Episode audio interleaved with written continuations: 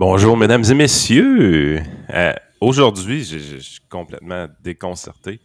On, décolle le trio économique. Vincent était prêt, il était à l'heure. Le micro était du bon bord, ses sujets étaient prêts, les liens étaient prêts. My God, man, qu'est-ce qui se passe dans ta vie? Oh, écoute, un tramway, pas de tramway à Québec, ça me rend de bonne humeur. Tout ce qui me manquerait, c'est qu'on privatise la RTC. hey boy, rêve en couleur.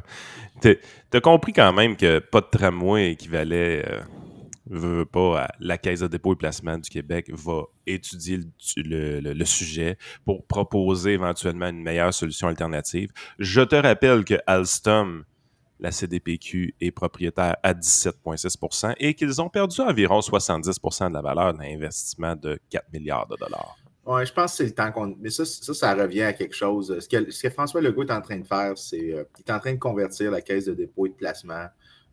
Euh, ça avait commencé aussi sur Jean Charest. Il est en train de la convertir en ce que la Société générale de financement était, c'est-à-dire au lieu d'être juste un fonds qui gère, de qui, font, qui gère de manière indicielle à toute fin pratique, de manière passive, et euh, non même pas de gestion active où est-ce qu'on essaie de trouver des actifs, de faire du venture capital peut-être.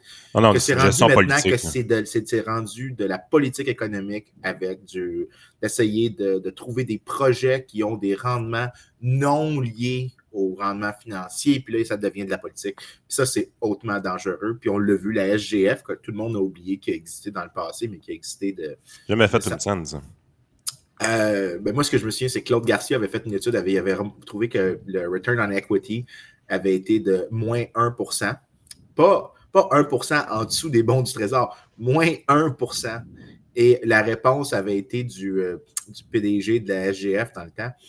Il était arrivé et il avait dit non, non, non, non, le rendement était de 0,3% Il nous avait fait une réponse, puis Pierre avait montré, Claude avait montré que c'était tout que les gars n'avaient pas compris ce qu'ils faisaient. Il avait eu droit à ses bonus, hein, probablement.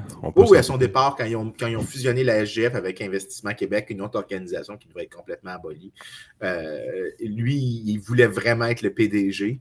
Puis l'histoire veut que c'est l'étude de Claude Garcia qui lui a ah. empêché d'avoir cette job-là. Avoue, euh, avoue que c'est ton wet dream que ça t'arrive un jour, ça. Publier une étude qui coûte la le poste ou qui coûte l'abolissement d'un. Agence. Non, mais ils avaient déjà annoncé qu'ils allaient les fusionner. C'est indépendant de l'étude. Euh, mais la SGF était, était ce que la Caisse de dépôt a l'air de s'orienter à devenir. Si je ne me trompe pas, la SGF, dans le fond, s'occupait du volet obligataire. Dans le fond, quand on faisait des prêts à des entreprises via le gouvernement, c'était via la SGF. Quand on prenait des actions à l'intérieur des entreprises, c'était l'Investissement Québec, avant la fusion de mémoire. Je me souviens plus parce qu'on remonte là à 2011. les détails de ce que la SGF faisait exactement, dans comment est-ce qu'ils faisaient le financement, je me souviens plus en détail, mais ce que je me souviens simplement, oversimplification, ils offraient du capital à euh, très faible coût pour certaines firmes qui se qualifiaient sur des programmes que le gouvernement avait. Hmm. Et, euh, mais ça a fini avec aucun rendement, puis euh, des rendements négatifs, en fait. On aurait été mieux de jamais mettre d'argent là-dedans, puis on aurait été better off. ça aurait été encore mieux de prendre l'argent qu'on a mis dedans, puis juste le laisser dans un fonds indiciel, ou même juste d'acheter des bons du trésor d'un autre gouvernement, puis ça aurait été encore mieux. Ah non, l'ouverture du, euh, du capital de la Caisse de dépôt et placement du Québec pour que les politiciens puissent s'amuser avec ça. C'est hyper dangereux. Puis ça, on va voir le, on va voir les coûts euh, dans 5, 10, 15 ans. Un peu de la même manière que les trucs des lois sur l'expropriation que, les caquistes ont l'air de, vouloir changer. On va, voir, on va voir les changements dans 5, on va voir les coûts dans 5, 10, 15 ans. Euh, puis ça va être des coûts qui ne vont pas être super faciles à identifier. Ça va être moins d'investissement, moins de développement. Ah, ça va être des drames humains, la, loi 22. mais on ne le verra pas avant 5 ans. On va avoir, ça va prendre du temps avant de se matérialiser, mais on pourra faire un Nostrada Frank avec ça. Euh, ça va. Je, suis vraiment pessimiste à cet égard-là. D'ailleurs, euh, le REM a montré ça, je pense, cette semaine, les gens de l'IREC euh, ont sorti, il faut que je lise leur étude, là, mais euh, ils ont sorti que finalement, le projet, il y a plein de trucs comptables qui ont été faits pour, euh, pour que le gouvernement ne monte pas le vrai coût total, mais qu'au final, la Caisse de dépôt a peut-être dépensé 6 milliards, mais qu'au net, ce qu'on a dépensé, c'est 9 milliards. En fait, c'est n'est pas, pas cette semaine, cette étude-là que tu parles, ça date de 2021. Euh, je pense qu'on en a parlé dans le podcast cette semaine. C'est David Chabot qui m'avait envoyé ça. Ça, ça. arrivait vraiment de 2021. c'est ça, c'est les trucs de David que je voulais regarder. Je pensais que c'était une étude qui venait de sortir, mais c'est hautement déprimant. Donc, le REM n'a pas l'air de. Quand on va avoir les coûts totaux, j'ai l'impression que probablement la caisse de dépôt va avoir euh, peut-être la, pas gagné. La, caisse de dépôt va être correcte, c'est ça le pire, parce que le rendement de la caisse de dépôt de 8% est à l'intérieur du contrat. Donc, le gouvernement va subventionner à chaque année ben, le manque à gagner pour que le 8% soit garanti.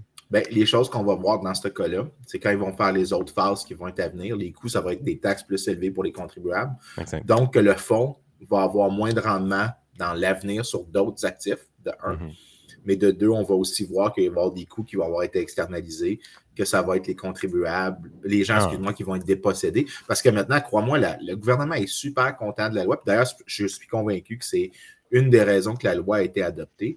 C'est parce que les, toute extension de nouveaux projets de transport structurant, terme que je déteste absolument, euh, parce que ça présume que celui qui est capable de faire les structures, c'est un politicien élu qui euh, faisait quoi avant de sa vie. Planification centrale. C'est ça, tu sais, je veux dire, c'est euh, le planisme, tu sais qu'est-ce que j'en pense. Là. Euh, mais ça réduit massivement les coûts pour le gouvernement de faire ça parce que tu peux déposséder des gens. Mais ça, ce qu'on va voir, c'est que le coût va être visualisable. 5, 10, 15 ans d'ici, moins d'investissements, moins de gens qui vont vouloir aller euh, devenir au Québec parce que tu te dis, ben, mon actif, ma propriété ne vaut pas autant. Puis ça va se voir dans la croissance économique plus faible. Ah, définitivement. Non, c'est spécial ce qui se passe. C'est plein de petits changements marginaux qui font pas les nouvelles, qui font pas les médias, mais que tu sais qu'on change en profondeur des systèmes qui éventuellement vont nous amener à, ralentir, à, avoir une croissance moins élevée qu'ailleurs. Euh, il va y avoir des drames humains aussi liés à des choses comme ça, mais tu sais, je veux dire, la Caisse de dépôt de placement du Québec, c'est quelque chose qui est vital étant donné la, la quantité d'argent qu'il y a là-dedans. Mais si les politiciens peuvent s'amuser avec l'argent dans ça, puis la détourner à des fins politiques, tu sais, comme je vous dis, là, moi, on dit que le projet du troisième lien est enterré, euh, pas du troisième lien, mais du tramway. Ben, les deux, sûr. je pense qu'ils sont enterrés. Je suis pas sûr de ça. Euh, ah ouais. La Caisse de dépôt et placement du Québec a un grand intérêt à faire faire un, des, des, trains puis des wagons à Alstom. Euh, c'est un échec total, leur investissement dans Alstom ils doivent renflouer cet investissement-là. Ils ont perdu plus de 3 milliards dans cette histoire-là. Donc, éventuellement, moi, je ne serais pas surpris de les voir recommander au gouvernement n'importe quel bébel qui implique un autre train électrique éventuellement qui va être construit par Alstom. Euh, c'est pas vrai que euh, la caisse est indépendante dans son analyse. Au contraire, elle pourrait être tentée de proposer quelque chose pour camoufler son échec dans l'investissement d'Alstom ça, moi, ça, me ça me dépasse sérieusement. Ouais, puis peut-être un truc, puis après ça, on peut passer à. je pense qu'on a un bon hook pour passer au truc sur. Euh, tu, choisiras lequel des sujets, mais euh, on a un beau hook pour celui avec la croissance économique que je t'ai pitché. Mais un truc qui vaudrait la peine d'être mentionné, euh, une des raisons que la Caisse de dépôt a des rendements avec les projets comme le REM, ou peut-être si tu as raison, disons. Comptabilité créative, un peu. font, non, mais qui font finir par faire un truc de transport structurant à Québec puis qui détiennent des terres. Euh, une des choses qui se passe, c'est que ça, vient avec l'histoire de pourquoi le gouvernement provincial ne va pas intervenir pour forcer les villes à libéraliser l'offre de, terrain parce qu'il s'attache les mains aux politiques restrictionnistes de logement parce que ça augmente la valeur des terrains. Demain matin, là, si la caisse, si le gouvernement, si la, la mairie de Montréal, donc la, la mairesse Plante acquiert un sens de, connaissance économique. Euh, donc, elle arrête de lire des études de l'IRIS, qui est probablement la meilleure amélioration possible pour les électeurs montréalais, euh, qu'elle arrête de lire les études de l'IRIS. Demain matin, elle libéralise le marché montréalais. La valeur des terrains va, baisser parce que tu, tu arrêtes de rarifier l'offre artificiellement.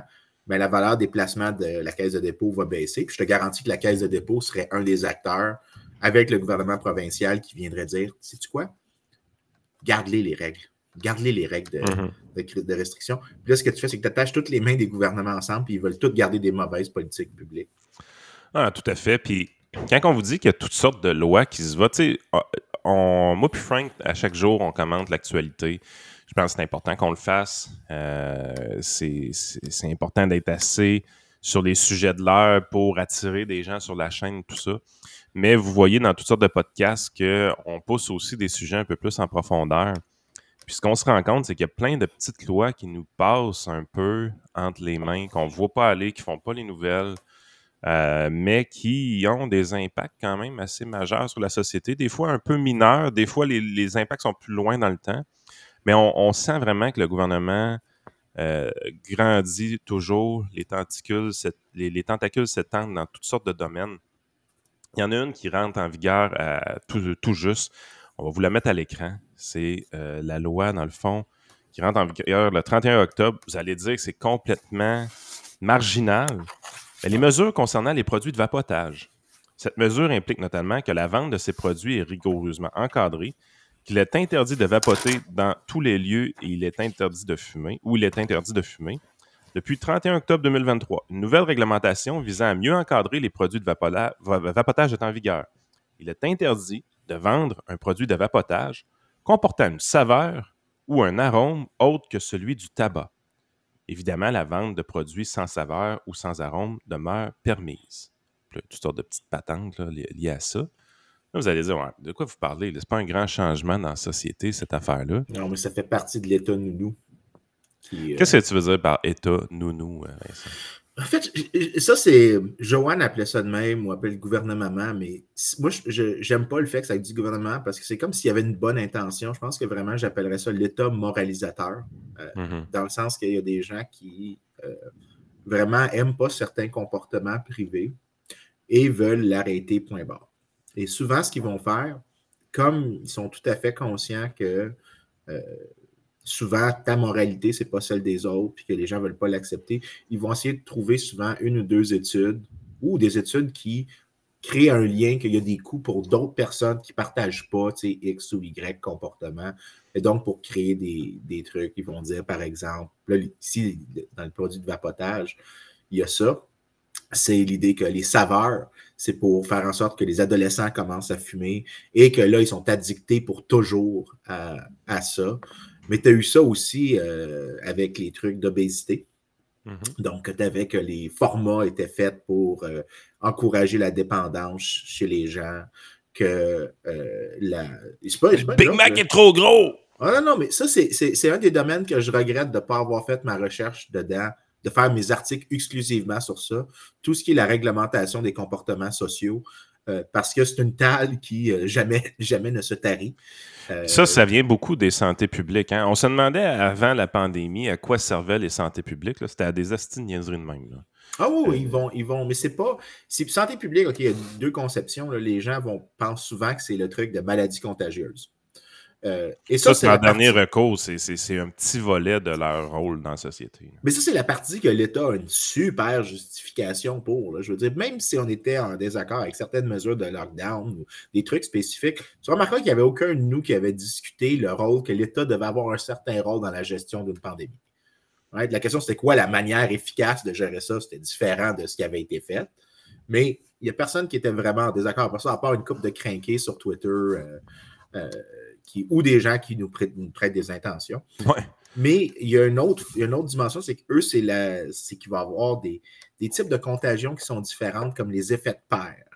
Euh, où est-ce que tu regardes des gens qui fument autour de toi, puis là, ça, devient contagieux à cause que tu as vu quelqu'un fumer. Et donc là, il y a énormément de, euh, de une extension très euh, lousse de la définition de santé publique pour inclure euh, des choses comme ça. Mais on oublie, que ces petites choses-là individuellement, c'est toujours des cumuls de réglementation sur, euh, par exemple, l'affichage des produits. Euh, donc, euh, que tu dois tout déclarer sur certains trucs. Donc, en Californie, par exemple, dès qu'un produit a peut-être un petit risque de quelque chose, tu dois faire de l'affichage. Et les amendes sont très élevées pour le faire. Qu'est-ce que tu vois en Californie? Tous les produits ont de l'affichage maintenant parce que les compagnies font juste se limiter du liabilities, oui. mais qu'ils sont même plus informatifs maintenant tellement que c'est rendu. euh, rendu trop d'informations fait en sorte que les gens se Tu, détachent. tu la valeur du signal. Écoute, c'est quelque chose qu'on voit dans le monde financier. Le- les, les- les documents qu'on nous oblige à, à remettre aux clients, puis là, honnêtement, c'est un petit peu moins pire que c'était. Mais je me rappelle, au début de ma carrière, il fallait remettre un prospectus aux clients. Ça avait à peu près 200 pages. Ça expliquait chacun des fonds offerts par la compagnie, c'était quoi, tout ça. Puis, tu sais, tu donnais ça au client, il était là, il dit Pourquoi tu me donnes ça? Tu viens de tuer un arbre pour me donner ton prospectus. Là, j'étais là, j'ai dit Écoute, j'ai pas le choix de te le donner. Si je te le donne pas, je suis en infraction. Ouais, mais je m'en sac de ce qui est écrit là-dedans. I know it, man. Puis j'ai une cliente, justement, cette semaine, on- à tous les ans, ils reçoivent un avis comme de quoi tu peux demander les rapports financiers du fonds. Euh, ça, c'est ce qui a été changé dans les dernières années. Pour, au lieu de l'envoyer automatiquement, ils disent ben là, demande, si tu veux qu'on te l'envoie, on va te l'envoyer. Puis elle, par curiosité, elle avait coché là-dessus, elle les a reçus. Elle dit Écoute, elle dit, Diane, je comprenais rien. Ben, j'ai dit, je sais, c'est pas ta job de comprendre ça non plus. Tu sais, je sais, c'est- Non, non, mais y, a- il y a plein de réglementations comme ça où est-ce qu'on enterre la personne d'information. Fait qu'évidemment, les cigarettes, c'est exactement ça. Là. Je veux dire, on, Yep. on met des images de plus en plus dégueulasses là-dessus. Puis, hey, regarde comment tes poumons vont être verts, puis ça va être dégueu. Puis, puis tout ce qu'on a fait, je pense, c'est insensibiliser les gens à ces photos-là. là. Les acheteurs de cigarettes prennent ça, puis ils disent, Caroline, on s'en fout. Peut-être, peut-être, mais quand tu cumules toutes ces réglementations-là, je pense qu'il y a un effet pervers qui est plus que. euh, peut-être qu'on a même créé des, des conséquences inattendues à ces réglementations-là. Puis comme c'est un cumul de règles, parce qu'on oublie, tu sais, juste faire une sorte de mini-histoire. C'est, par exemple, le tabac, c'est un exemple, mais tu peux l'appliquer à l'alcool, tu peux l'appliquer aux drogues, tu peux l'appliquer à la conduite automobile, tu peux l'appliquer à l'alimentation. Donc, quand je parle d'état moralisateur, c'est tout là. C'est tous Ah les, ouais. les- les aspects de euh, comportement privé et que, euh, dans certains cas, il y a des justifications, puis on pourra en venir à ça, comme par exemple, il y a certaines justifications pour certaines réglementations sur le tabac, comme la fumée secondaire, puis on, peut venir à ça, mais souvent, il va y avoir des, la manière dont c'est justifié, c'est pour avancer certains trucs. Euh, mais que la conséquence, il y a des choses qu'on ne voit pas ou qui sont encore, comme on parlait avec le cas des expropriations, qu'on voit difficilement ou qu'on voit uniquement avec beaucoup de latence. Parce que, regarde, je vais te donner un exemple. Le- le- L'étude que j'ai envoyée au début, il n'y a personne qui. C'est une étude super difficile à lire, mais ce qu'elle fait, c'est qu'elle reprend les 11 études les plus citées dans, sur euh, la cigarette électronique, donc le vapotage. Et ce qu'elle regarde, c'est c'est quoi les, les- les erreurs communes qui sont faites. Une des analysé erreurs- 24 études au total là-dedans. C'est ça. Mais ils ont les, les 13, excuse-moi, a les 13 erreurs communes dans les études les plus citées, excuse-moi. Il y a 13 types d'erreurs. J'ai fait, un lapsus. 13 types d'erreurs dans les, 20 dans les études les plus citées. Une des choses qui est faite, par exemple, euh, souvent qui est, qui est mentionnée, c'est que les études, comme certains types d'études, ce qu'ils ont fait, c'est qu'ils ont regardé, ben, euh, en faisant ce qu'on appelle des études observationnelles, c'est quoi le, le taux, le risque de cancer d'un vapoteur. Et là, ce qu'ils trouvent, par exemple, ça, c'est des choses qui étaient. Il y en avait un qui avait été publié dans euh, American Journal of Oncology. puis il trouvait que euh, les vapoteurs avaient deux- 2,2 fois plus de chances de mourir que, euh, que les non-fumeurs. Mais ce qui n'était pas souligné, c'était quand tu regardais, puis l'étude ne rapportait pas ça, par exemple, euh, les gens qui consommaient de la cocaïne, les gens qui ne consommaient pas de cocaïne avaient 2,2 fois plus de chances de mourir que ceux qui consommaient de la cocaïne. Euh, ce qui voulait dire qu'il y avait quelque chose dans l'étude, qu'il y avait une sorte de biais de filtration. Et euh, une des choses qu'eux, ils notent dans, dans l'étude que moi, je viens de t'envoyer, c'était que souvent, ce que tu, ce que tu dois voir, c'est que ceux qui décident de vapoter, ce n'est pas une personne qui, vapo- qui ne vapotait pas, av- qui ne fumait pas avant, que j'ai juste pris l'acte de, euh, de fumer comme ça, out of nowhere. Non, généralement, en fait, tu, on trouve que, euh, j'ai le chiffre ici, à peu près 40% des gens qui, euh, qui euh, vapotent et qui ont un cancer du, du, du poumon, ils l'ont choisi, ils ont commencé à vapoter après le diagnostic. OK. Donc, quand, on regarde, quand l'étude dit ben, ils ont le cancer, mais ils n'ont pas regardé c'était quoi la, la direction causale. Et donc, ce que tu vois, c'est que les gens se déplaçaient du vapotage, de fumer après un diagnostic vers vapoter. Dans l'étude qui sont là, ils mettent ce détail-là. Euh, ils trouvent qu'en fait, au final, des gens qui sont diagnostiqués avec un cancer du, euh, poumon, il y a seulement 4% qui avaient commencé à vapoter avant le diagnostic. Donc, les vapoteurs qui ont le cancer du poumon, seulement 4% vapotaient définitivement avant. Euh, et uniquement vapotaient avant. La plupart l'ont pris. Vraiment dit, ils n'ont pas fumé la, cigarette autrement. Mais c'est ça. Mais ça, c'est toutes des choses qui affectent les comportements, mais aussi que ceux qui. Puis des chances d'avoir un diagnostic. Une fois, mettons que je le sais que peut-être que je vois l'alternative de vapoter versus la cigarette, mais que j'étais un fumeur avant, mais je me déplace vers le vapotage. Mais mon risque de cancer était déjà là. C'est pas. En fait, probablement que ce qui s'est passé, c'est que ça a réduit peut-être l'ampleur du cancer ou le problème à gérer, mais j'étais déjà exposé. Fait que ce qu'on remarque, c'est que euh, il faut que tu tiennes compte, le bon contrefactuel pour un vapoteur, c'est probablement un ancien fumeur qui a arrêté de fumer. Exact. C'est probablement le meilleur contrefactuel pour dire c'est quoi l'effet causal de vapoter. Euh, mais dans ce cas-là, ce que tu réalises, c'est que ben, le vapotage réduit massivement les risques de cancer. Et donc là, si tu fais de la réglementation qui rend la, cigarette moins, le vapotage moins attrayant, ben, une chose qui va se passer, les gens vont fumer plus de cigarettes traditionnelles à un certain degré, ou peut-être vont se tourner vers des produits de vapotage illicites de moindre qualité. Ça, un mix des deux. Mais dans ce cas-là, ce qui va se passer, c'est que tu vas avoir. Euh, puis il y a eu un cas aux États-Unis avec ça, où est-ce qu'il y a eu à peu près euh, un manufacturier euh, illicite avait vendu un grand nombre de cigarettes électroniques.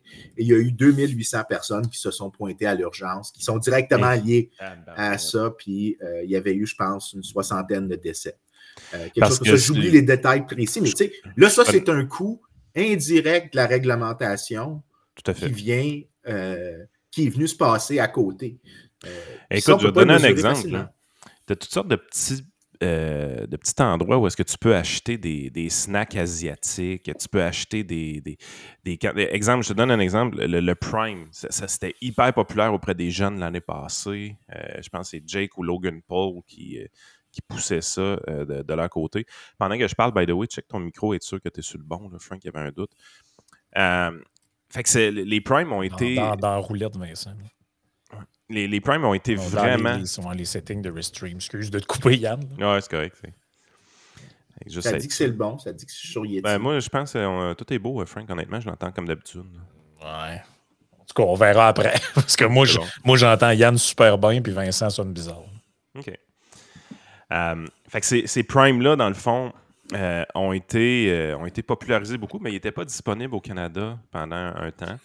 Euh, je ne sais pas si c'était un manque d'approbation de Santé Canada ou peu importe, ou le MAPAC, je ne sais pas trop. Mais tu avais des, petites boîtes qui en importaient des, des, États-Unis. Puis la bouteille était écrite en anglais. Fait tu savais que c'était illégal, mais tu peux te procurer ça un peu partout. puis là, mon kid, il marcelait. il disait Hey, je veux acheter un Prime. Nanana. Finalement, tu sais, ma femme pharmacienne a passé sa bouteille. Elle a dit Ouais, pour un jeune de son âge, il y a beaucoup de potassium là-dedans. C'est peut-être pas yable. Fait qu'il est interdit d'en boire plus qu'une demi-bouteille ou quelque chose de même. Fait toujours qu'il mmh. partage sa bouteille, s'en achetait. Elle dit Je trouve qu'il y a un peu trop de potassium là-dedans pour un jeune de cet âge-là. Mais euh, finalement, maintenant, c'est en vente. Là, vous en trouvez dans les couches tard, tout ça, ça c'est fini par arriver. Mais quand il y a un trend, quand il y a quelque chose qui est intéressant pour eux autres, les, gens, ils poussent puis ils vont. Là. Ah, je sais ce que tu as, Vincent, c'est ton gain en arrière, parce que je t'entends respirer dans ton micro. Euh, fait que le, lui, c'est ça. Le, celui d'en haut. Celui d'en haut. Tourne-les vers l'autre barre. Un des deux barres, il faut que tu le mettes à zéro, ce gain-là. Parle, voir. C'est mieux, là? Ah, ouais. That's it. Hein? Il y a quelqu'un qui avait. puissante, ces oreilles-là. Je suis rentré, mais après 4 secondes, j'ai fait. There's something wrong here. Ben, c'est ça, je l'entendais respirer dans son micro, fait là, c'était pas normal. OK. C'est réglé. euh, fait que, le pire, c'est Frank, je l'ai vanté au début du podcast comme de quoi tout était bien simple. Ouais, c'est ça. Il fallait que je prouve que, fallait que je trouve que I still can't get it right. C'est vraiment un running gag avec le show Geloso, là, la technique. Geloso puis la technique, c'est comme le maire marchand puis ses plans politiques. Mais tu es quand même tout le temps mieux techniquement qu'à Radio-Canada, ce qui en dit long sur l'équipe technique de là-bas. mais, mais c'est pour ça. C'est un média neutre et indépendant. Oui, c'est ça. Euh, mais. Euh, Mais tu sais, ce que Yann dit, il y a quand même quelque chose de cool derrière que j'aimerais vraiment que quelqu'un teste. Les gens, quand tu leur donnes pas d'informations, parce qu'il ne faut jamais oublier, puis ça, souvent, au début de ma carrière d'économiste, il y a un concept qu'on nous montrait qui était la neutralité au risque, qui était. Euh, c'est-à-dire que tu t'en fous, tu regardes juste le payoff que tu t'attends d'avoir de quelque chose, puis c'est ça qui détermine toutes les décisions. Mais que je ne comprenais pas pourquoi les gens auraient de l'aversion au risque. Mais en réalité, avec le temps qui a passé, j'aurais dit que l'aversion au risque, c'est probablement un comportement optimal parce que ça gère tous les problèmes d'extrême qui se produisent, notamment des extrêmes négatifs. Parce que si, mettons, tu n'as pas d'informations sur un produit, tant que tu n'en as pas une certaine quantité, ben, la personne ne va juste pas consommer le nouveau produit, va juste refuser de le consommer. Et euh, l'aversion va faire en sorte que des produits dangereux vont juste moins circuler tant et aussi longtemps que le manufacturier n'est pas capable de convaincre les gens que son produit n'est pas safe, ou du moins qu'il n'y a pas de conséquences pour d'autres parties, ou etc., etc. Euh, puis que la version au risque dans ce cas-là est un truc qui est important. Quand le gouvernement intervient, puis fait en sorte de minimiser les chances des entrepreneurs d'essayer des solutions alternatives, ben au final, tu es en train de minimiser l'efficacité du mécanisme d'aversion au risque que les gens ont. Parce que tu dis, ben, quelqu'un a fait cette job-là pour moi. On se fie, autrement dit, sur le gouvernement pour avoir pris la décision à notre place si un produit est safe ou pas. Exactement. ça veut pas dire que le gouvernement peut l'avoir correct. Ou un comportement. Ou un comportement. Genre, ah, ben, de toute façon, euh, si je vais à l'hôpital, ça va être gratis. Fait que... Oui, il y a ça aussi. Mais, ben, mais, c'est une façon aussi de quelqu'un gère le risque à ta place. Oui, mais c'est pour ça que tu sais que tu as assumé euh, des coûts euh, importants reliés à un. Je je sais pas. Là. Moi, mettons, si je sais qu'à l'hôpital, il euh, faut que ben, je, paye, en je fasse pas d'escalade. le meilleur exemple de ce que tu dis, Frank, c'est plus avec l'assurance médicaments qu'on a au, au, Québec, où est-ce que tu as un tiers payeur.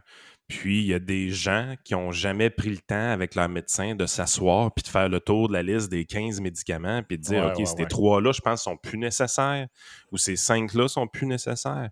Euh, on fait juste ajouter des nouveaux médicaments sur les nouvelles problématiques qui arrivent sans jamais réviser les anciens qu'on a pris. C'est comme un, un ratchet effect qui est, au niveau de la santé, tu vas dire.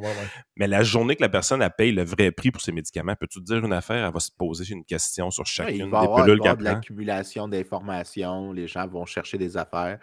Euh, puis je sais qu'à un moment donné, je me souviens, puis ça c'est une petite note, le fun, je me souviens d'avoir une conversation avec un médecin qui disait WebMD, c'est de la merde, ça fait juste m'amener du monde à l'hôpital qui, euh, qui se sont des hypochondriaques puis qui me prennent du temps. Puis je suis comme, Peut-être que tu en as eu un ou deux hypochondriaques, mais probablement que ce qui s'est passé, c'est qu'il y a eu une tonne de gens qui ne sont pas allés à l'hôpital pour des trucs stupides. Parce que. Exactement. pense, juste, pour ceux qui sont parents dans les auditeurs, là, combien de fois vous avez votre enfant que la température de votre enfant monte un petit peu, puis vous n'êtes pas sûr, puis vous êtes mal à l'aise, puis c'est deux jours que ça dure. Là, la panique du parent commence à pogner, puis là, tu check. Puis avant Internet, là, c'est quoi la règle? C'est quoi la température? Combien de jours? Ben, là, je vais sur Internet, puis WebMD dit ben, après trois jours, là, tu devrais t'inquiéter. Mais tant qu'il ne dépasse pas telle température, les risques sont fait juste let him sleep it. Mais là, tu sais, combien de parents ne se sont pas présentés à l'urgence grâce à ça? Peut-être que oui, tu as l'hypochondriaque déplaisant qui vient parce qu'il s'est inventé quelque chose dans sa tête en lisant quelque chose sur ce truc-là. Mais aussi, ce qui s'est probablement passé, c'est que tu as eu une tonne de gens qui ne sont pas venus pour commencer. Mais lui, il ne voit pas. Ben, c'est ça, lui, il ne voit pas. Puis ça, c'est quelque chose qui est vraiment comme super fréquent dans les études de. Euh, pas dans les études, mais dans les arguments qui sont avancés par les moralisateurs. On va les appeler. Ben, ton affaire de saveur, là, tout ce qu'on voit, c'est qu'on s'imagine la petite fille de 14 ans qui commence à vapoter parce qu'elle a une petite saveur de fraise qu'elle aime. Mais tu sais, on, néglige le fait que plein de gens ont arrêté de fumer grâce à ça. Euh, éventuellement, que tu sais en tout cas, moi, ce, bout-là me dépasse. Je ne comprends pas pourquoi le gouvernement a des deux mains là-dedans quand on parle d'adultes consentants qui veulent consommer un produit qui, somme toute, idéalement, ne devrait pas le prendre. Je pense que ce qui est le mieux entre fumer une cigarette, vapoter, puis rien faire, je pense que le mieux dans tout ça, c'est rien faire. Mais je veux dire, il y en a des gens qui vapotent, puis il y en a des gens qui fument la cigarette. So what, là? Mais ça revient à la fameuse phrase euh, ça revient à la fameuse phrase dans la série The Crown, quand la, jeune Elisabeth va voir sa grand-mère quasiment sur son lit de mort. pendant le, le, gros épisode de Smog, puis elle est en train de fumer. Et elle lui dit Tu sauras, ma petite fille, que ce que tu vas avoir le plus de difficultés à faire durant ton règne, c'est de rien faire. Mais ça, ça, vaut pour la reine d'Angleterre, puis ça vaut pour le gouvernement surtout. C'est-à-dire ben qu'en fait, y a-tu vraiment un problème? Ça nous ramène au Geloso Tree. Y a-tu vraiment un problème? Et si oui, euh, genre, c'est-tu l'État qui est mieux pour le solutionner? Mais quand tu commences à avoir des reportages disant que le, le vapotage, ça fait ci, ça fait ça, puis là, tu as des, espèces de trucs genre, ouais, mais il y aurait peut-être des criminels derrière les shops de, vapotage, puis des affaires de même, des affaires pour blanches. Fait que là, maintenant, il y a comme le biais d'action qui embarque, puis ouais, mais là, qu'attend le gouvernement pour faire quelque chose? Mais ça, quand cette question-là commence à être posée, tu peux être sûr qu'ils vont faire de quoi. Oui, puis non seulement ça, mais ceux, qui sont les moralisateurs, il y a un truc qu'il faut noter.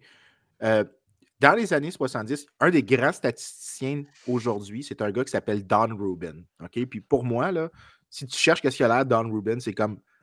C'est un, gars vraiment drôle. C'est comme genre un grand-papa classique. Il n'y a rien d'exceptionnel, mais le gars est excessivement brillant. Et lui, il faisait énormément de recherches sur les questions statistiques, mais il les a toutes appliquées à des questions de tabac parce que les compagnies de tabac, ils ont donné accès à ces données. Puis lui, il s'en foutait vraiment. Il voulait juste faire de la théorie statistique pure. Et lui, ce qu'il faisait, c'est qu'il montrait que la plupart des études qui arrivaient dans les médias avaient les problèmes un peu qu'on parlait au début. C'est quoi que tu devrais comparer? Est-ce que, tu sais, disons, tu veux passer une réglementation sur la cigarette? Euh, ouais, c'est lui, ça c'est Don. Don Rubin. Euh, c'est un département de statistiques de Harvard, de ce que je comprends. Je sais pas s'il est à Harvard maintenant, mais j'ai eu un cours de lui l'été passé. Euh, puis il était fucking drôle. La, photo, la photo, est-ce qu'il était derrière un tableau vert avec la chemise à moitié ouverte? Là? Oh, C'était exactement ça. Puis tu peux voir, le, tu peux voir la raison que oh.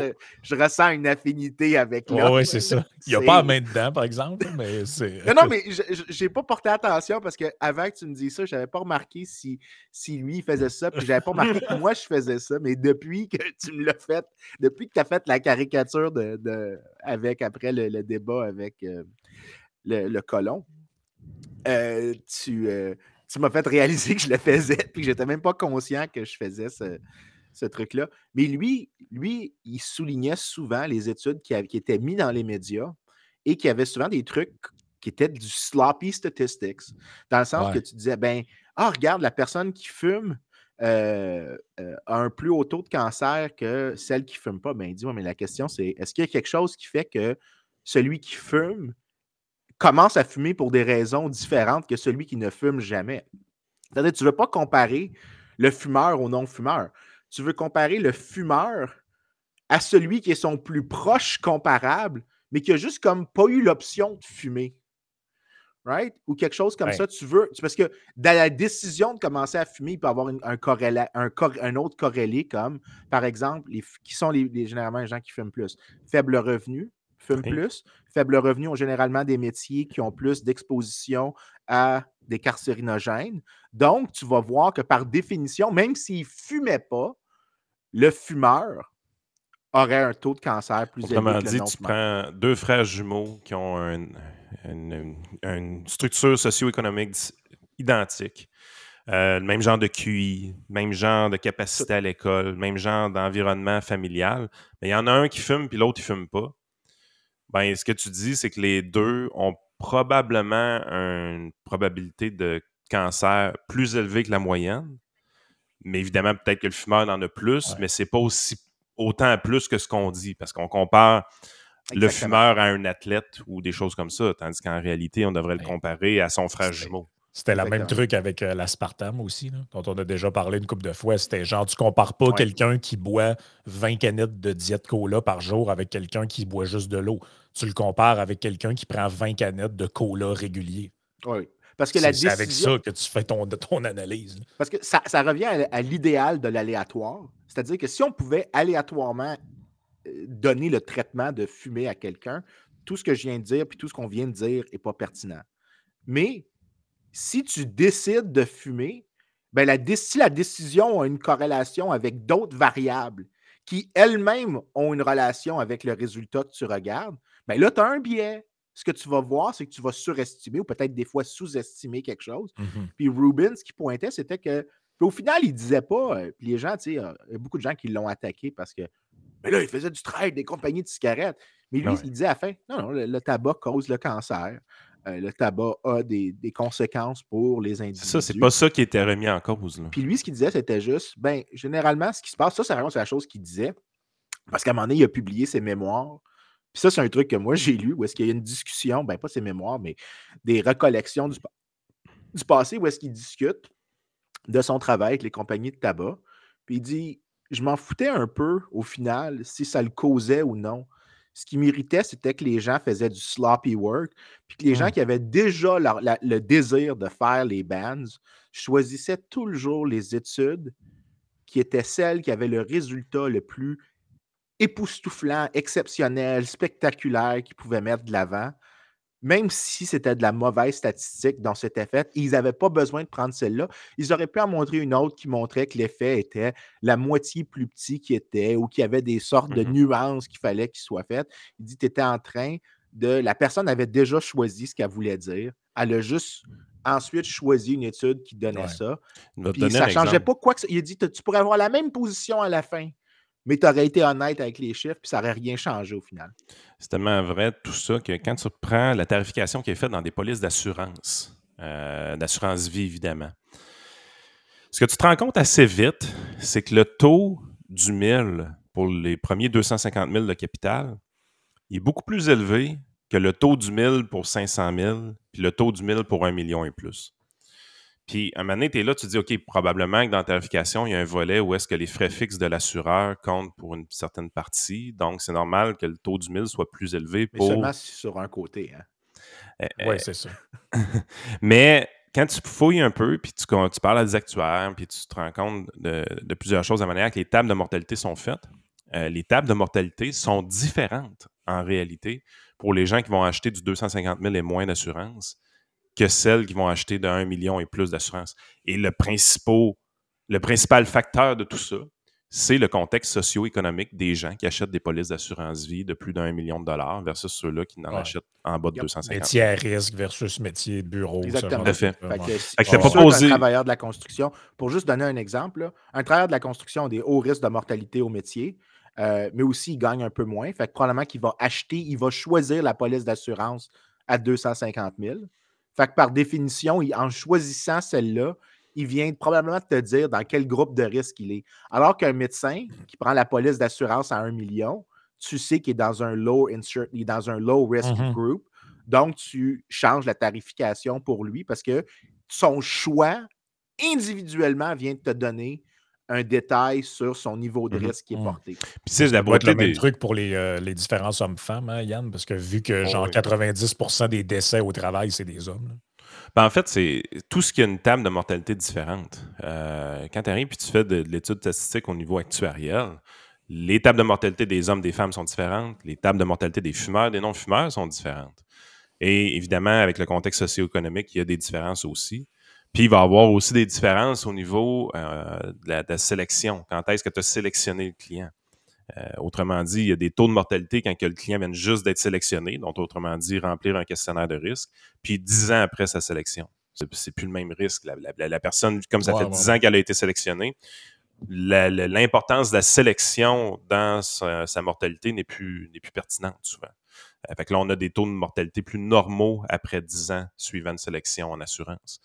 Mais la journée que les actuaires font, prennent la peine de faire des tables de mortalité différentes selon certains facteurs comme ça, pour éventuellement euh, faire de la tarification, ben, c'est parce que c'est important. C'est, un facteur qui est réellement déterminant dans toute cette histoire-là. Euh, oui, vous faites un long questionnaire médical qui fait en sorte qu'on décide si oui ou non on vous assure. Mais avant même de faire ce questionnaire médical-là, vous avez déjà, sans vous en rendre compte, donné des informations à l'assureur qui permettent dans sa tête de faire une bonne idée sur votre risque. Sur la proba- la- il y a une probabilité associée directement avec le choix que tu as fait. Puis ça te permet, ça te permet à l'assureur de savoir dans quel groupe que tu es. pour ça que souvent, les compagnies d'assurance n'ont même pas besoin de te poser tant de questions que ça pour savoir dans quel groupe tu es parce que par séquence de probabilité, la séquence que tu fasses, c'est que tu mentes systématiquement d'une manière non détectable est tellement mince qu'éventuellement, ils sont capables de savoir dans quelle boîte que tu es par probabilité. C'est vraiment, pour Mhm. vrai, ça, c'est la partie actuarielle que j'aurais aimé ça faire parce que je comprends intuitivement c'est quoi qui est fait, mais le faire en soi, ça doit être fascinant. la, la mécanique doit être vraiment le fun. Ouais. Pour C'est une sûr que personne moi, je comme m'excite. toi. moi, je m'excite- moi, je pour rien. Là. Ouais. Mais, mais tu Non, mais t'as raison. C'est vrai que c'est fascinant ce qu'il y a derrière ça. Mais non, c'est pas le fun à faire, des tables de oui, ça l'est. C'est Ben, comme ça. si, C'est comme si ça. dans tes temps comme ça libres, que tu j'ai fais des tableaux Excel, peut-être. Mais j'ai fait des Ouais. tableaux de mortalité pour les trucs de Cuba. Quand j'avais corrigé Ah ouais, c'est les vrai. statistiques d'espérance de vie pour Cuba, c'est comme ça que je me suis familiarisé avec la démographie un peu. C'est parce qu'il fallait que je fasse les tables de statistiques, il fallait que je comprenne la, la mortalité à âge zéro, le risque de mortalité à chaque groupe de survie. Puis c'est là que j'ai que j'ai commencé à faire des life tables. Puis c'était vraiment le fun. Je trouvais que c'était super intuitif. Puis ça m'a donné plein d'autres articles que j'ai faits à cause de ça, euh, qui sont vraiment le fun. Fait que si je veux résumer ton sujet pour passer au suivant, autrement dit, c'est que quand on fait des études sur le vapotage, généralement, il y a des biais à l'intérieur. Euh, il y a souvent une surestimation des risques associés. On n'est pas en train de dire qu'il n'y a pas de risque à vapoter. Yep. C'est pas du tout ça qu'on dit euh, éventuellement, mais c'est qu'il y a probablement une surestimation.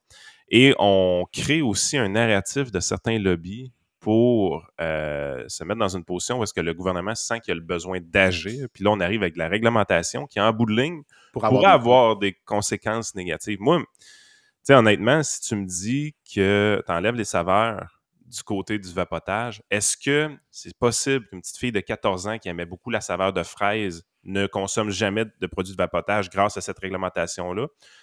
Je pense que je dis oui, c'est probablement possible. On a probablement rescapé certains jeunes avec ça. Mais est-ce que c'est également possible que plusieurs fumeurs n'arrêtent jamais de fumer finalement parce que les produits de vapotage sont rendus inertes et inintéressants? Moi, je pense que ça aussi, c'est également possible. Oui, puis d- non seulement ça, mais il y a souvent. Écoute, il y a une étude qui a été super citée, puis je le sais qu'elle a été citée dans la justification du règlement, qui suivait en Californie des jeunes de 17 ans qui disaient faire du vaping, donc du vapotage, et un an plus tard, on regardait la proportion qui décidait de fumer. Et il disait que 40% avaient transitionné vers la cigarette traditionnelle, donc c'était comme une sorte de gateway drug.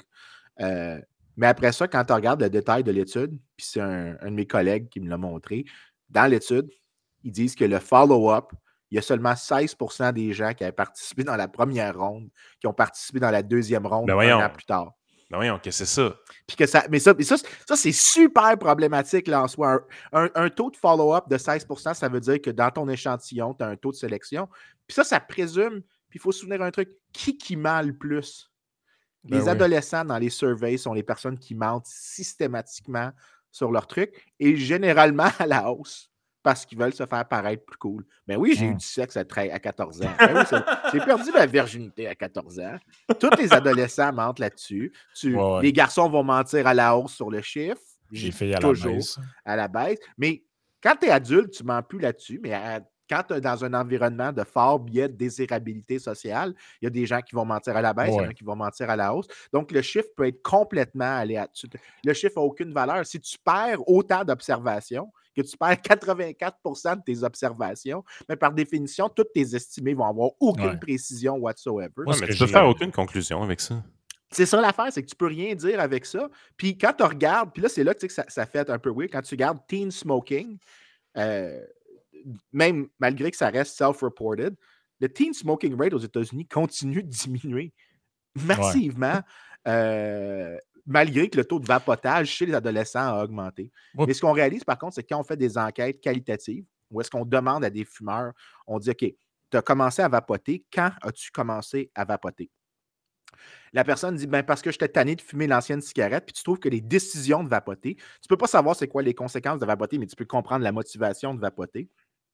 Dans à peu près comme 60% des cas, des cas, c'était des gens qui voulaient abandonner la cigarette en soi et voyaient de la même manière que l'aspartame plutôt, quelqu'un Mhm. qui en buvait autant voyait ça comme ben je garde un peu une partie du plaisir, mais avec moins du coût, puis ça vaut le trade-off.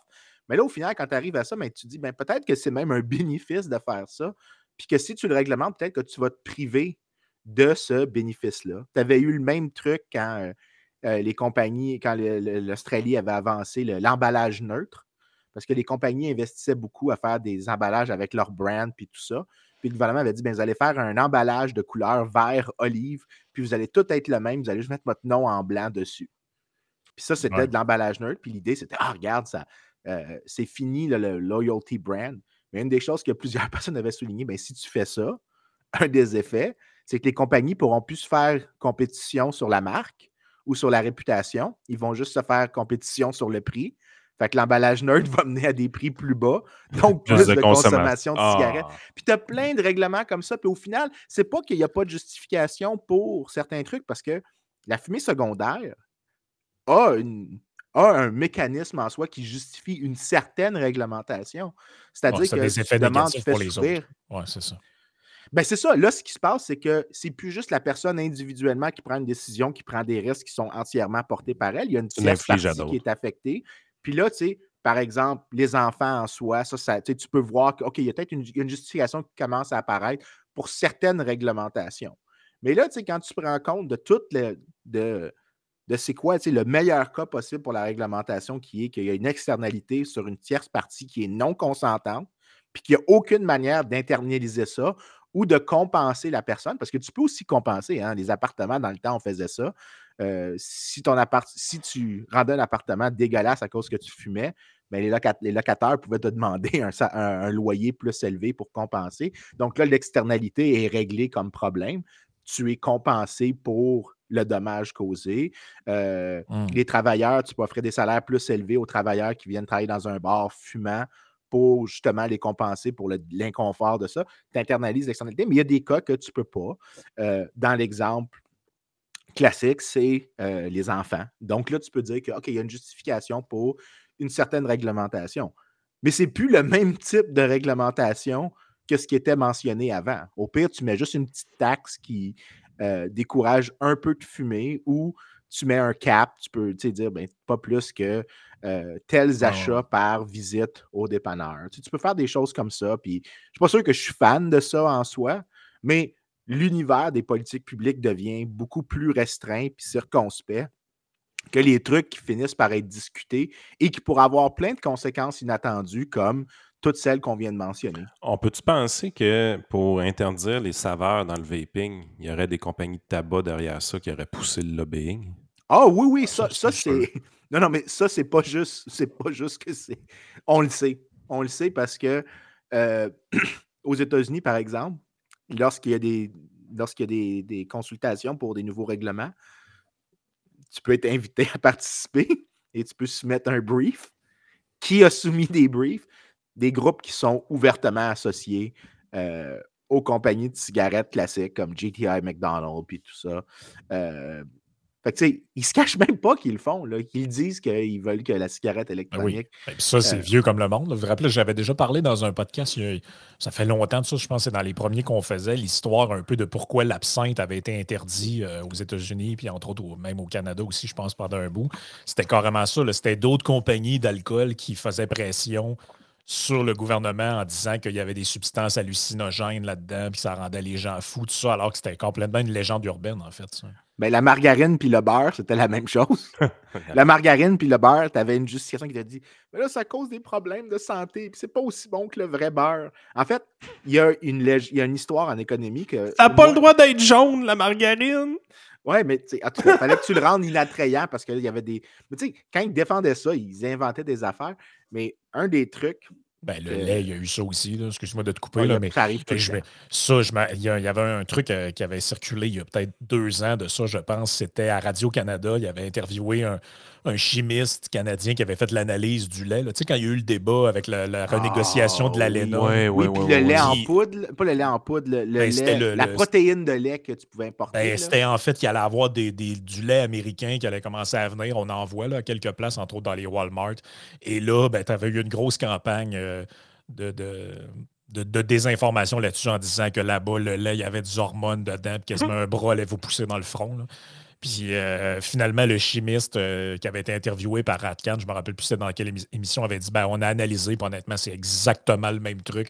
Il n'y a aucun moyen de savoir s'il y a une différence entre. Vous ne pourriez pas le différencier euh, en l'analysant chimiquement. C'est pas vrai que le lait est moins de qualité ou que c'est ça, c'est carrément de la désinformation qui ou quand l'UPA disait la même chose avec la protéine, le lait stéroïde du Wisconsin qui viendrait ici, qui pourrait de stéroïdes. Puis ils, ils disaient ça, puis au final, tu regardais, c'était les mêmes stéroïdes qui étaient donnés au Canada, qui étaient euh, pour combattre certains problèmes de santé chez les vaches. Je ne me souviens plus des détails, mais que c'était le, le mix commun euh, qui venait avec pour. euh, en tout cas. Ah, Mais- on a tellement. Mais ça, quand tu flattes le Canadien, là, Ah en oui. disant, hey, toi, t'es vraiment plus intelligent qu'un Américain. là. Ah ouais, Ah, L'Américain, l'Américain, il se donne de la drogue puis il se fait mal.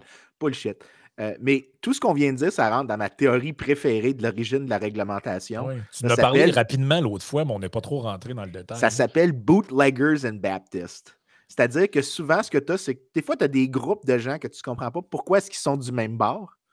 Comme par exemple dans le cas du vapotage, que les compagnies de tabac sont avec les agents de la santé publique, les, les, les advocates de la santé publique qui sont euh, la, la cigarette, c'est mal, puis il faut réglementer le comportement des gens pour pas qu'ils fassent des choses qui leur font du, leur font, euh, leur font du mal à eux-mêmes comme individus, malgré que c'est leur choix. Il faut qu'on faut qu'on faut qu'on améliore la santé publique. Mais comment ça se fait que les deux se retrouvent du même bord? Ben, Bootleggers and Baptists, l'exemple qui est donné, c'est un cas similaire. Un Où genre de que- queer for Palestine.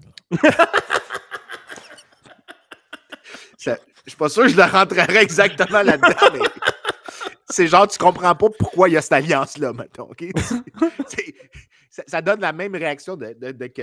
Ouais, mais c'était que euh, aux États-Unis, ceux qui poussaient pour les interdictions de, des Sunday laws, que tu ne peux pas vendre de l'alcool le dimanche, tant Mm. dans des restaurants que dans des commerces, c'était avancé par des congrégations religieuses baptistes qui étaient très, très euh, gospel-like ou même even like new Christian, euh, born again Christian. Donc, ils poussaient pour des trucs vraiment, tu sais, caricatures. Quand je dis born again Christian, c'est parce Ouais, que les ouais. gens ne s'imaginent pas c'est que moi un baptiste, s'ils ne vivent pas aux États-Unis.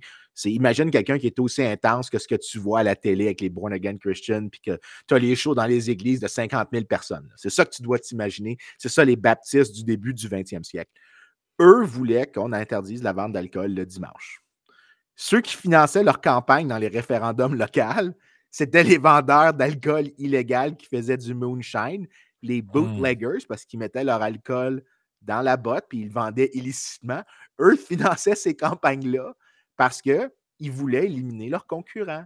Fait que la théorie Bootleggers and Baptists, c'est que dans l'origine des réglementations, tu as toujours une partie qui a aucune malice dans son propos, que vraiment il croit que c'est ce qui est moralement supérieur de faire. Tu peux débattre de si tu es d'accord avec cette présomption morale, ce que moi je débat, mais souvent tu vas avoir derrière un autre groupe qui est comme ben écoute, leur politique publique aligne avec mes intérêts privés Mm. à moi. Donc, même si je les trouve débiles, ces gens-là, puis que. Ils me servent. Donc, je vais collaborer avec eux, des fois explicitement, des fois implicitement. Donc, Bootleggers and Baptists, c'est une des théories de l'origine de la réglementation. Faut que je t'amène là, Vincent, un jour. Tu vas te triper. Le bootlegger euh, dans Charlevoix. C'est un steakhouse. Vraiment cool, vraiment le fun. Tu, tu vas manger là, puis tu as une visite justement de la maison du bootlegger. Euh, on t'amène, euh, on t'amène. Ils montrent toutes les petites trappes qui étaient utilisées pour rentrer l'alcool dans le bar, tout ça. C'était, vraiment spécial. Honnêtement, je sais pas s'il y en a qui y ont déjà été dans les commentaires, mais euh, parlez-nous de votre expérience. Moi, j'ai adoré aller là. C'est- je- je- Hey, tu dis ça, mais je pense, je pense que la raison, c'est que Québec a été à un moment donné une ville dry. Ouais, là, t'es dans le coin de Charlevoix, par exemple, la, la Malbaie puis tout ça. Oui, mais, mais ça, ça voudrait dire que si la ville de Québec, ça, ça serait. Là, c'est parce que je, je me souviens plus de mon histoire, mais je me souviens qu'à un moment donné, la ville de Québec était une ville dry. Donc, tu ne peux pas vendre d'alcool à l'intérieur de la ville. Mais si les villes autour n'étaient pas dry, ça expliquerait pourquoi tu as plein de commerces qui se sont développés juste à côté à Charlevoix, puis que tu aurais un truc de même, puis que là, tu as une sorte de tradition ou une histoire qui reste, qui a émergé des années, des années euh, 10 ou 20, je sais pas. C'est la prohibition, 5 5 décembre 2000, euh, 1933, barman prêt Mais ça, pour la mais ça, mais ça, c'est aux États-Unis, là, celui-là. Cette date-là, c'est une date américaine. Mais euh, je suis vraiment sûr que Québec a déjà été une ville dry. Québec City, dry city. Parce que je suis vraiment sûr qu'à un moment donné, ils ont eu ça. Euh, Il a ah, n'y a pas une place aussi à Montréal là, qui est une ville qui est. Verdun, la- C'est Verdun, ouais. Ver- Verdun l'avait été. Saint-Lambert l'avait été Il aussi. n'y en a pas une qui a duré jusqu'à dans les années 90 ou 2000, quelque chose qui est vraiment pas de bon sens. là. Ben, la ville de Saint-Lambert, où est-ce que moi j'ai grandi, a encore ce qu'on appelle la- une application de la loi Scott, Ouais, qui est ouais, que tu n'as pas le droit d'avoir un commerce exclusivement d'alcool. Donc, si tu vas à Saint-Lambert, dans la ville de Saint-Lambert, il n'y a aucun bar. Tu as des restaurants qui servent de l'alcool, mais tu n'as aucun bar explicite où est-ce que c'est un, un endroit de déversement de liqueur. Et ça, c'est Mhm. un vestige de la loi. Parce qu'au Québec, l'opposition, parce que tu avais les anglophones et les anglophones étaient généralement pro-tempérance. Les endroits anglophones voulaient avoir des lois anti-alcool, mais les catholiques, les francophones et les Irlandais ne voulaient pas avoir ces lois-là. Donc, le gouvernement provincial, se retrouvant un peu tiraillé entre les deux, a fait une option où est-ce que ça serait uniquement fait de manière locale. Puis je pense que tu avais. j'avais, j'avais sorti le chiffre à un moment donné. Euh, Je ne sais pas c'est quoi la fixation des anglos avec l'alcool. là. Il y en a plusieurs qui ont un sacré problème avec ça. là. On a un couple d'amis, nous autres, qui se sont mariés il y a, il y a presque deux ans maintenant. Puis euh, elle, c'est une, c'est, c'est une anglophone. mais Elle, parle très bien français, mais c'est une anglophone. Puis elle avait de ses amis anglos qui étaient comme Ah, il faudrait que vous fassiez un dry wedding. là. Ah, ça va être le fun, hein, Christy, c'est un dry wedding où tout le monde ben prend oui, du. moi j'aime Tout le monde Je- prend du croche soda, ça va être vraiment le fun. hein. Yeah. Mais je sais pas, mais, mais même chez des jeunes, là, c'est super euh, comme à la mode, là, pas d'alcool, puis euh, dans certains milieux, là, t'es comme, Ah. Je comprends, je comprends pas pourquoi je me. C'est. euh, Là, c'est là que tu vois qu'il y a comme un petit clash. Euh, j'ai trouvé un peu d'histoire sur la maison du bootlegger. là. Nous sommes à une époque où l'usage de l'alcool est formellement interdit par l'Église et la prohibition qui règne aux États-Unis. Les Américains convergent vers Charlevoix à bord de grands bateaux blancs Mm. afin de jouir des bienfaisances de l'air salin et de profiter de l'étendue sauvage des territoires de chasse et de pêche.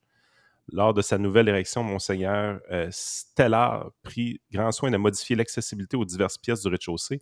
Il y crée un véritable labyrinthe apte à déjouer les membres les plus perspicaces de l'escouade des mœurs du temps.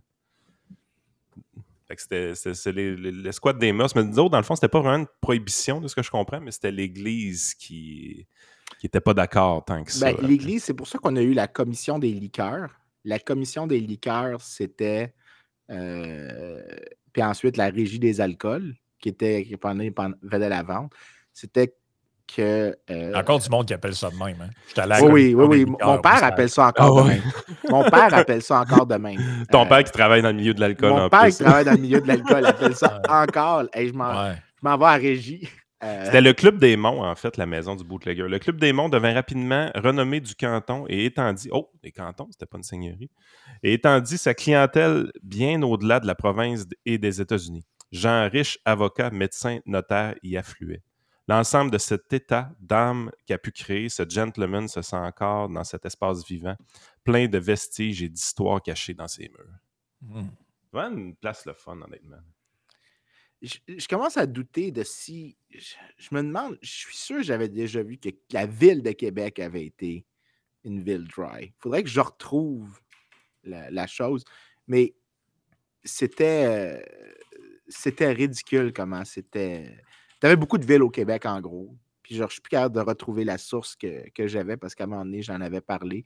Mais euh, que la ville de Québec, il y a eu plusieurs villes au Québec, excuse-moi, qui ont eu des, des lois anti-alcool. Et que, en fait, c'était l'espèce de mitoyen. Parce qu'il y a un référendum qui a eu une réponse euh, euh, au Québec, euh, le référendum sur l'alcool en 1919. Euh, c'est la seule fois que les Québécois ont voté. la manière dont la question était dit, c'était In your opinion. C'est la seule fois que les Québécois ont voté oui. C'est ça la joke que je voulais faire. In your opinion, it is, is it your opinion that the sale of light beer, cider, and wine, as defined by law, should be allowed? Québec, 78.62% votes yes. Ah, là, je suis fier Euh, de nous autres, par exemple. C'était, c'était la seule fois que les Québécois ont voté oui à quelque chose. Euh, mais c'était un référendum canadien qui a eu lieu pour tout le Canada. Et dans le reste du Canada, c'était, c'était un, un oui écrasant. Je pense que la seule autre province euh, qui a voté, euh, euh, qui a voté oui, c'était genre l'île du Prince-Édouard. Euh, puis c'est tout. Oui, les lots patates. Il y a 100 ans, un spectre entre l'Amérique du Nord, celui de l'alcool. Les uns après les autres, tous les États du continent interdisent la boisson maudite. Tous, non, car dans le Nord, le Québec résiste encore et toujours à la prohibition. Une véritable aubaine pour les co- contrebandiers qui font de la belle province leur base arrière. On était des rebelles dans ce temps-là. Calisse que c'était le fun d'être québécois en 1920. Euh, sur les chemins oubliés de la prohibition, nous croiserons des célébrités comme Conrad Le Tsar Labelle, Liliane Miner alias Queen Lily et bien sûr le plus redoutable de tous, le gangster Hal Capone. Euh, écoute, le, rep- le Soleil a l'air d'avoir fait un reportage quand même le fun là-dessus. là. C'est un long article. Je pense que les gens peuvent euh, aller lire ça s'ils veulent. Écoute, euh, le- le je, chat, confonds deux référendums. Le référendum de 1919, c'était un référendum exclusivement québécois. Mais il y a eu un référendum en 1898 qui était non-binding, donc qui était pas. Le résultat n'attachait pas les mains du gouvernement. Et la question, c'était Are you in favor of the passing of an act prohibiting the importation, manufacture of sale of spirits, wine, ale, beer, cider, and all other alcoholic liquors for use as beverage? Le oui a gagné à 51,26, donc oui à une sorte de prohibition. Le non était à 48,74. Mais par contre, quand tu regardes par province, puis c'est là, tu sais, que je pense qu'on peut être fier d'être québécois, vraiment, sur celle-là. British Au Québec, la Columbia, prohibition. 54% Manitoba, 80% pour. Nouveau-Brunswick, Hein. 74% pour. Territoire du Nord-Ouest, on s'en calisse, il y a 6 000 personnes. Euh, Nouvelle-Écosse, 87% pour. Ontario, Aïe, aïe. 57% pour. Île-du-Prince-Édouard, 89 pour. Fait que j'avais peur- j'avais tro- j'avais- j'avais tort sur l'île du Prince-Édouard. Québec, 18% pour. 82 contre. Le Québec, vois, à lui ça, tout ça seul, a, fait plaisir. a- a- a produit la majorité. A produit c'est fou. la quasi-totalité des votes non à lui tout seul. Ça explique Au Québec- il n'y en a pas eu ici là, de, de, de, Exactement. de, de réelle prohibition. Puis que tu avais juste des trucs locaux, puis que c'était généralement dans les coins anglophones. Ah, puis on faisait de l'argent, les petits gars, là. Au Québec, la prohibition totale n'est jamais instaurée. L'Église n'aime pas l'alcool, mais elle voit la prohibition comme un projet étranger, une affaire de protestants. Pour sa part, le gouvernement ne veut pas renoncer aux taxes. Pour sa part, le gouvernement ne veut pas renoncer aux taxes. On était peut-être moins rebelles qu'on pense, les amis. En dehors des transferts plus ou moins fiables d'Ottawa, cela représente jusqu'à 5 20 25% de ses revenus. 25% des revenus du gouvernement, c'était les taxes sur l'alcool. Mais ça, En- mais ça c'est- on Entre peut nous, le Québec se fiche un peu qu'une partie de son alcool se retrouve aux États-Unis du moment que les droits et les taxes sont Bon, payés. mais ça, c'est le point de vue du gouvernement, mais le, les- le citoyen qui vote, lui, c'est parce qu'il veut Oui, mais continuer à ça, avoir. ça c'est peut-être. Tu, tu- tu ris, mais euh, ça, je pense qu'on peut en parler dans le Patreon. Des taxes sur l'alcool, c'est probablement les taxes les plus efficaces qu'il n'y a pas pour contraindre le gouvernement. Euh, puis je pense qu'on peut en parler pour, euh, dans le Patreon. C'est probablement la meilleure manière pour l'État de se financer, puis que l'État fasse ses missions fondamentales. Tu, tu- Alors dans le Patreon, je vais parler de ça, ça. comprendre. Excellent. Ben, euh, les gens peuvent nous euh, rejoindre euh, très facilement en utilisant le petit code au bas de l'écran ou en allant au patreon.com barre oblique. Vous retrouvez toutes les parties bonus des, trios économiques. D'habitude, c'est là où Vincent est moins généreux, quoique on ne sait jamais ce qui peut sortir. hein. Mais rejoignez-nous, puis on va continuer ce sujet-là ensemble.